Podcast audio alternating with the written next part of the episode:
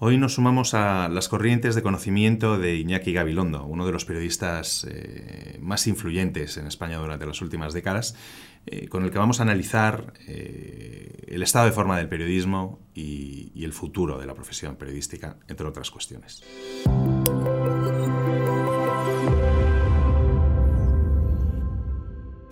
¿Qué tal, Iñaki? Bienvenido a Knowledge Waves. Muchas gracias. Muchas, muchas, gracias por estar aquí con nosotros. Es un placer. En, en los últimos eh, estudios que se han hecho, se han hecho públicos sobre, sobre, bueno, que analizan eh, la credibilidad de los medios en España, eh, muestran, muestran una situación muy preocupante, una desafección social importante sobre el periodismo.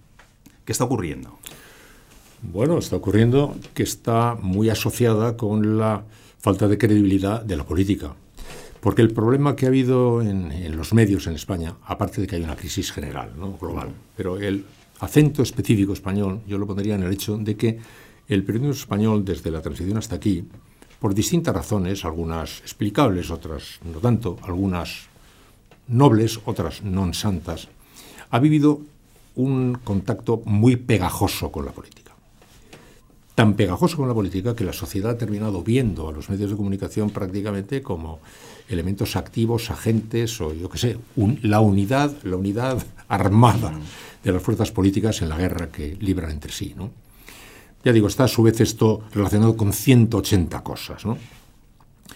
Pero el hecho es que la sociedad los ve así y la prueba es que ahora mismo tiene muy empaquetados a los medios de comunicación adscritos no por afinidades ideológicas, sino casi casi considerándolos integrantes de, de planes estratégicos compartidos. ¿no? Así como, por ejemplo, no hay ningún francés que ignore que Le Monde es progresista o que Le Figaro no lo es, pero no hay ningún francés que crea que Le Monde forma parte más o menos de, la, de los planes de, de, acción que pueda tener la izquierda, ni lo mismo Le Figaro.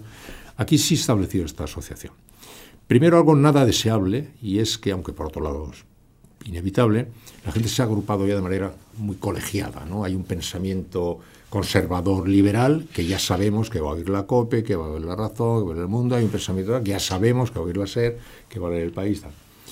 Entonces, esta vinculación, una pegajosidad que tiene, como digo, una, una, parte comprensible, otra, para mí, todas comprensibles, pero una parte noble y otra nada noble, ha terminado por hacer cuerpo y se ha, se ha encallecido. Y a medida que se ha producido, el descrédito va simultáneo, va, en paralelo, el de la política y.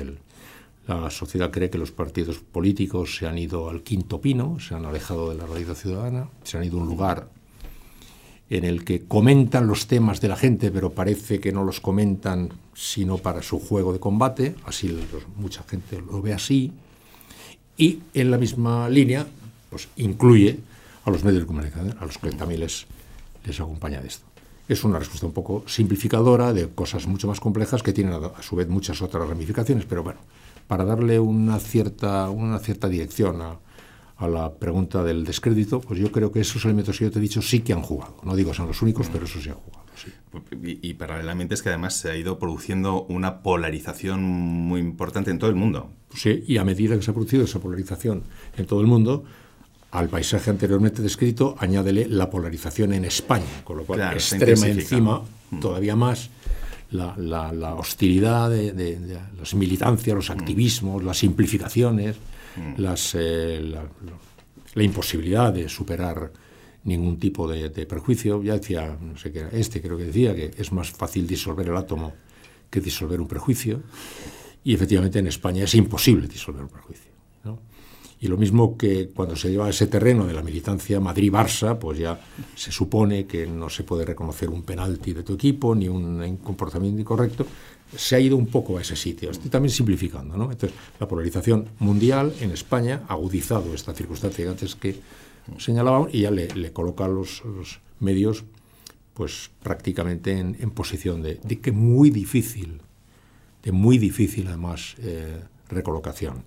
Eh, yo conozco mucha gente que intenta esa recolocación, pero es muy difícil porque ya la, sociedad ha marcado sus etiquetas. Esta sociedad de las primeras impresiones, donde no se, no se aceptan tampoco pues ningún análisis simplificador si, o complicador si puede simplificarse, pues ya colocada la etiqueta, con ella vas hasta que te mueras, sin posibilidades de arreglo. Así que no tiene muy fácil arreglo esto, ¿no? Esa simplificación ha colaborado mucho la política, ¿no? Porque al final todo esos mensajes tan básicos. Ya digo, está todo muy pegado. Son elementos de la misma historia. La propia política ha llegado a un grado de, de, banalización de las cosas, de simplificación, haciendo, pues eso, mensajes muy, muy, muy sencillos de cosas extremadamente complejas que además se considera casi como una virtud, la virtud de la comunicación, ¿no? el, el marketing ha llevado a, una, a un lenguaje más de la publicidad que de la complejidad de las cosas, más de la propaganda, por tanto, que de la, explicación de las cosas, no da tiempo a explicar. Por otra parte, la sociedad tampoco tiempo, tampoco tiene tiempo para explicaciones complejas. Las, eh, si se quejan mucho los políticos, es que es que, claro, hemos preparado aquí el informe sobre la vivienda para España. Hemos trabajado mil expertos durante un año y nos dan 40 segundos en el telediario. Dicen ya, pero es que si te dieran el tiempo que tú crees que necesitas, ni tú ibas a quedarte a verlo, porque se vive también a una hora. Por tanto, es un juego muy circular. La simplificación, pues, eh, penetra en una sociedad que devuelve también muy simplificadas las, respuestas y es un juego un poco infernal que yo. Mm, considero muy peligroso y que veo con bastante pesimismo porque yo no sé muy bien cómo se desanuda ese, nudo. Curioso. La, realidad es que, como, como bien dices, eh, el estudio de Edelman lo que, lo que muestra es que, eh, por poner un ejemplo, el de Edelman, eh, el descrédito es en las instituciones en general.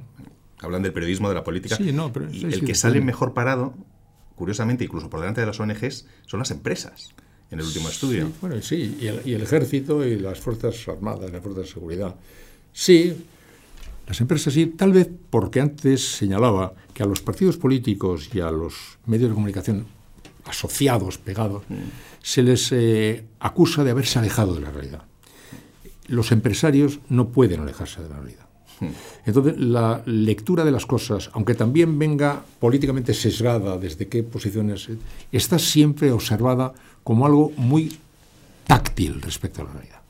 Como ocurre con el sindicalismo, que está desacreditado, está muy, muy, muy, ha perdido mucha fuerza en los últimos años, pero que también se le ve más próximo a las cosas, aunque esté lejano, que a las fuerzas políticas. ¿no? Por eso, en los últimos tiempos de desencuentros a todos los efectos, de pronto nos parecía sorprendente que los, empresarios, los sindicatos de edad llegaran a acordar cosas.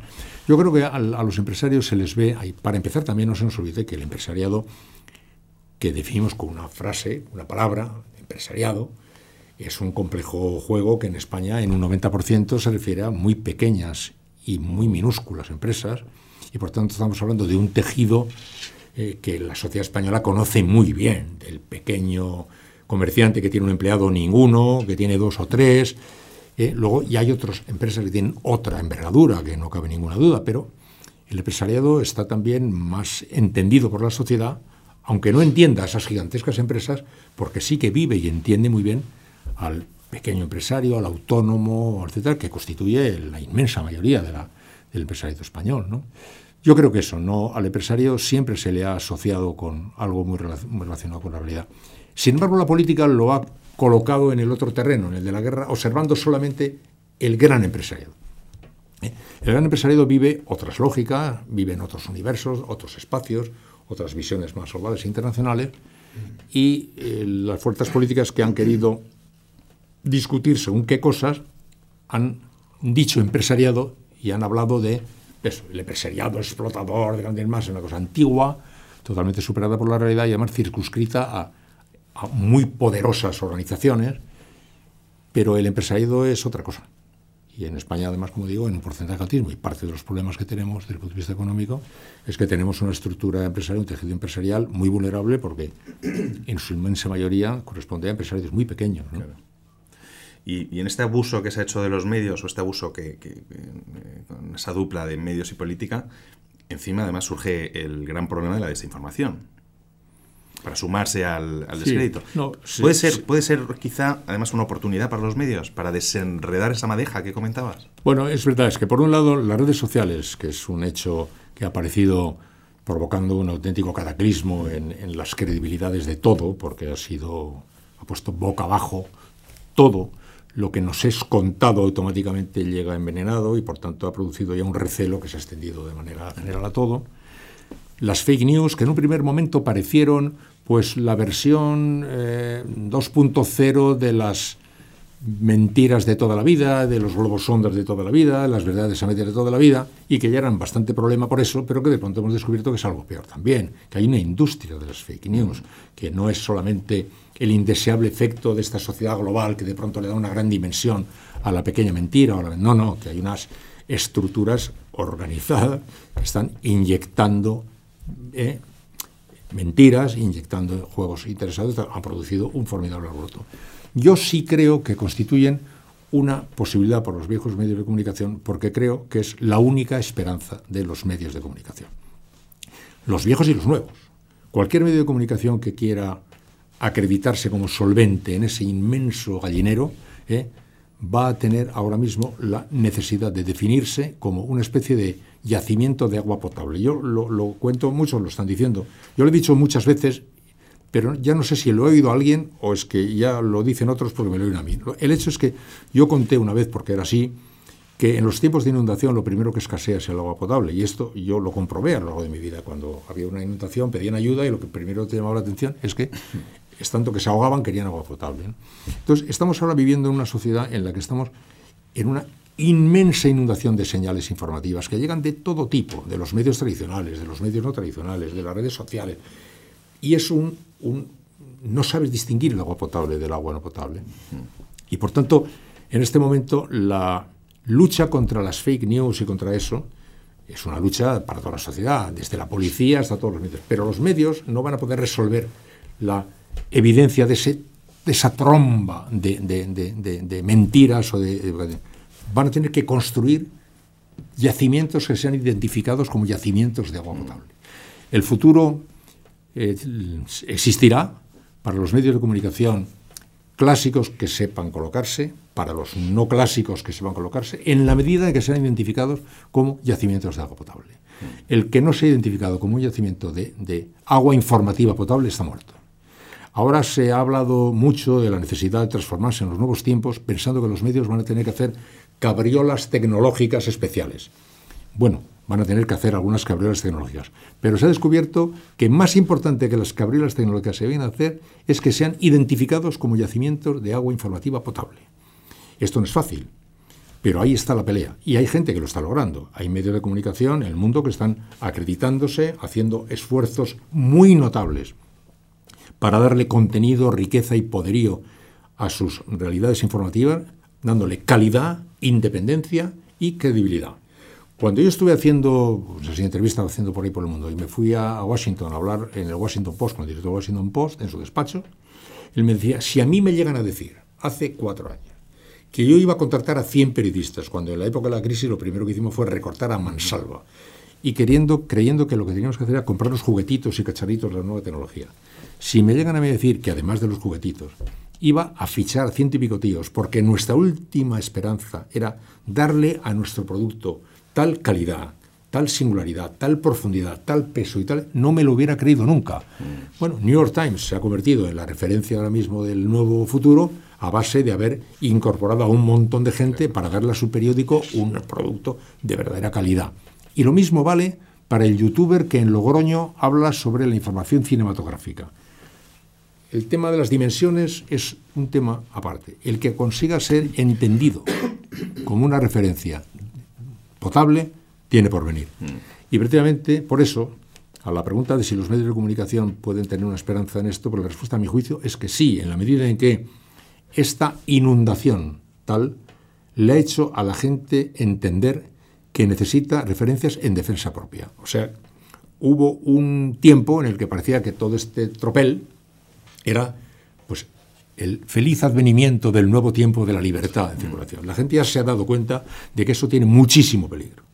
Y entonces, en defensa propia, la gente está necesitando y necesitando identificar territorios a los que concederle su confianza informativa, que, repito, puede tener que ver con un gran medio que se ha sabido adaptar o con un pequeño medio nuevo que han creado dos chicos esta mañana en un taller de Talavera de la Reina y que solo informa sobre ser creído ha sido siempre la clave, ahora es la clave de la supervivencia.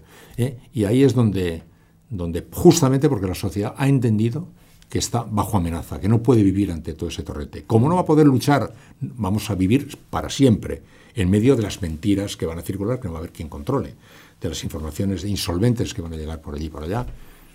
Yo todavía me acuerdo, y me hace un poco de gracia, cuando era unos 10 o 15 años, me veía a mí mismo en reuniones públicas teniendo que defender el eh, teniendo que oponerme a la gratuidad de, la, de aquello, ¡ah! la libertad de Internet, es un, tal, los medios tradicionales están tratando de oponerse a este viento fresco que llega con la circulación abierta, libre, libérrima, así tal, ¿no?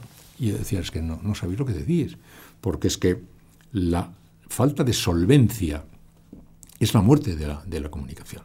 ¿eh? Entonces yo te digo a ti, eh, Ancelotti va a dejar de ser entrenador del Madrid. ¿eh? Y, ¿cómo lo sabes? No, pues me, lo ha dicho un borracho que estaba caído ahí en el portal, está entre vomitona y vomitando, me lo ha dicho.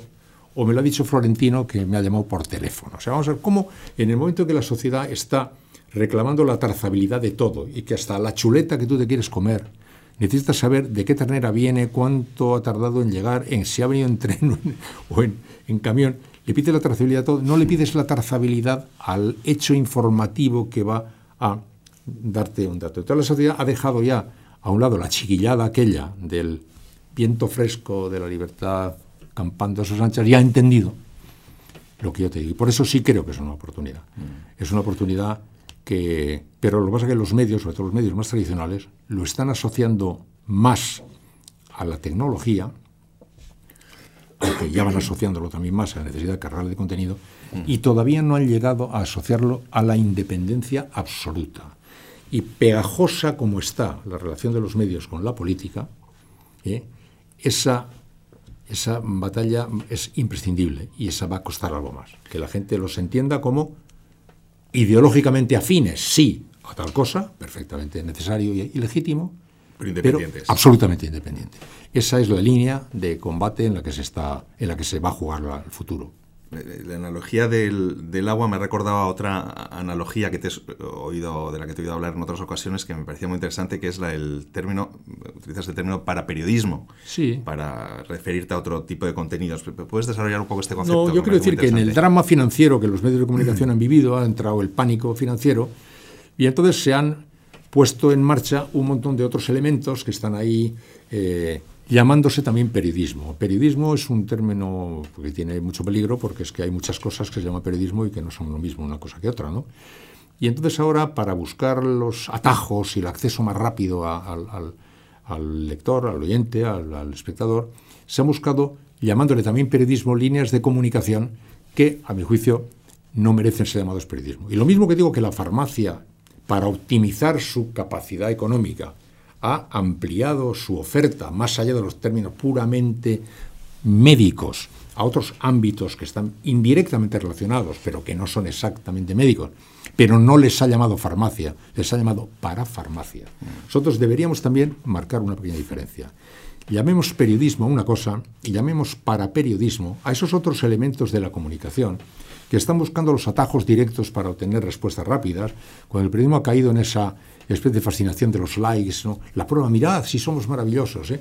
lo que más ha seguido tal, 25.000 likes esta noticia, la noticia más seguida, esto tiene mucho peligro, porque el periodismo, para merecer tal nombre, tiene sí que atender a la demanda ciudadana pero no puede moverse solamente por la atención a la demanda ciudadana. Tiene que moverse por otra cosa distinta a la demanda ciudadana. El periodismo tiene la obligación de contar lo que la gente tiene derecho a saber, no ya lo que la gente te pide. O sea, decía ahí Ford, el de los coches, decía, si yo hubiera hecho lo que la gente me pedía, hubiera hecho un caballo que corriera más rápido, ¿eh? e inventó el coche. O sea, tú tienes que tener mucho cuidado ¿eh? con creerte que esa, eh, en fin, seguimiento genuflexo a las demandas ciudadanas, que además te pone muy contento y alardeas porque la prueba que ha tenido no sé cuántos likes y tal, te puedes sacar del territorio de tu responsabilidad social y meterte en el territorio del paraperiodismo.